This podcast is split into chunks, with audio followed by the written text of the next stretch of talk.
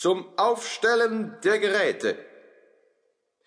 So unterwegs in einem schönen Hechtsprung erblickte er das Licht der Welt, das Leben, und hat, obwohl er damals doch noch recht jung, sich doch sofort in Hilfstellung begeben, den Kniesturz übend und manch andere Tugend verging ihm eine turnerische Jugend.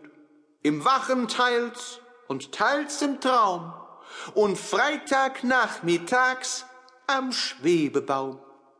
Vorturner wurde er und Löwenbändiger, Seemann und Schornsteinfeger, Akrobat und schließlich turnerischer Sachverständiger im transsibirischen Artistenrat.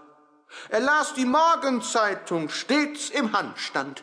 Vom Hang der Freiheit sprach sein roter Schlips.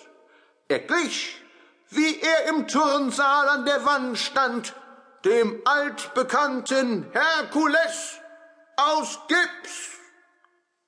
Inhaber aller silbernen Pokale erwarb er sich den Franziskanerpreis und im August in Halle an der Saale die Jankokarde mit dem Lorbeerreis, ein zarter Kern in einer rauen Schale. Er hat sich mit einem Salto Mortale aus dem Leben über ein Felsengeländer hinweg begeben.